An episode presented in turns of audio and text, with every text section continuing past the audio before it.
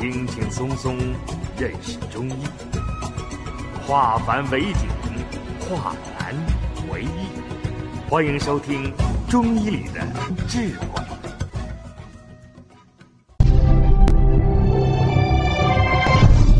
下面我们开始讲课，就是清心止热。我们在这里面补肾阴、清小仙心。事实上就是养阴清热，也就叫水火既济。小千星是火，肾阴就是水，啊，叫水火既济，用水来济心火。我们的推三关、退六腑、丰守阴阳这一组穴，主要是调阴阳、调气血。推三关就是让气血运行起来，这个三关是个温煦穴，风守阴阳就要达到气血运行、阴阳平衡。这里面的清补大肠，再配补脾经，用内八卦，这些都是攻邪而不伤正。扶正而不误邪，在这里面就叫一正一邪，给他补攻邪气，不伤正气，啊，这清补大肠，用内八卦，把这组穴我们就叫攻邪不伤正，清大肠往下清，为什么还要补大肠？叫清补大肠。因为久立，它有热，就要清。久立，孩子体虚已经虚弱，体质已经虚弱，他就要补。在这种情况下，我们就要考虑到攻邪而不伤正。时间不管哪一种病，时间长了，一定是伤孩子的阴阳。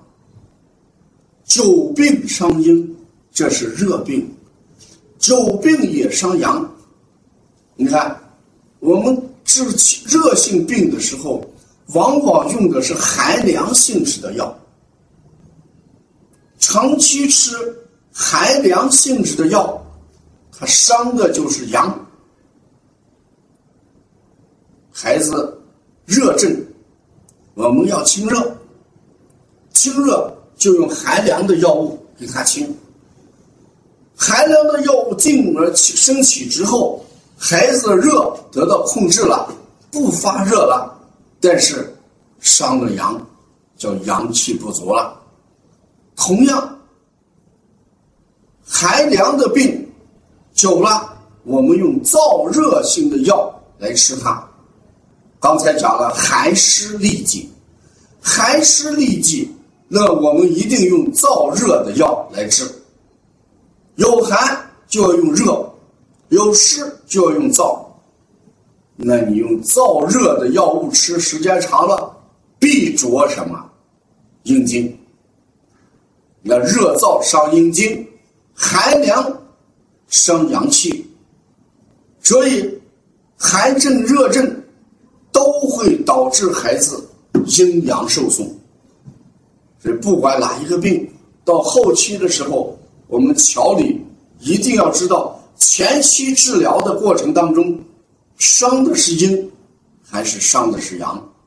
所以呢，立即在治疗的过程当中，因为伤了阴，所以他要怎么样滋阴？腹泻在前期治疗的过程当中，我们也伤了阴，也要滋阴。而发热这样的东西。热科病在治疗的过程当中，由于用了大量的寒凉药，所以就伤了阳，我们就要温阳。这就是久病的时候，我们看是阴阳伤的是哪一方。我们看一看揉三阴交，三阴交这个穴位主要是行于活血，只要与血有关。与瘀有关，我们必取三阴交。所以说，血瘀、血滞，需要瘀化瘀血，需要活血，我们必取三阴交。这三阴交这个穴是一个很重要的穴位。同时，我们配合一些涌泉，揉涌泉穴。揉三阴交为什么要揉涌泉？人往往讲手心潮热，手心热必取涌泉。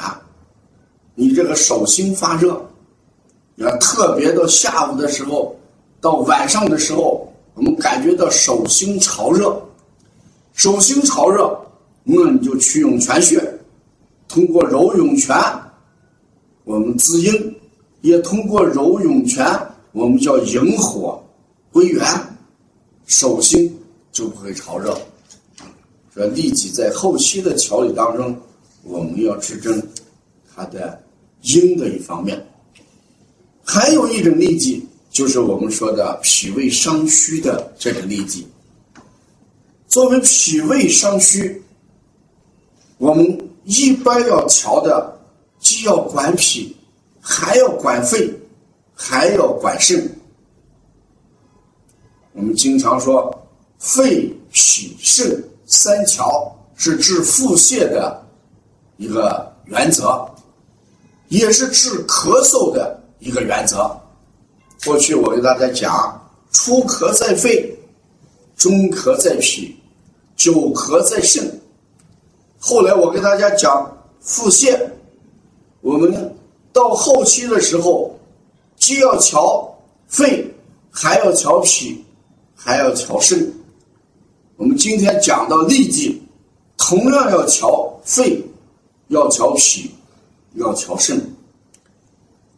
痢疾通常呃正常的来讲，也属于肠胃系统它的异化，而肺呢通调水道，肺通调水，肾主二便。那你看。痢疾一定与肺有关系，它通调水道。肾又主什么？二便，看来一定与肾有关系。那为什么还要调脾胃呢？我们说，中焦的脾胃连接的是上焦肺，连接的是下焦的什么肾？所以取中焦必取上，取上。必取下，所以中医这个调理思想，我们琢磨起来非常有意义。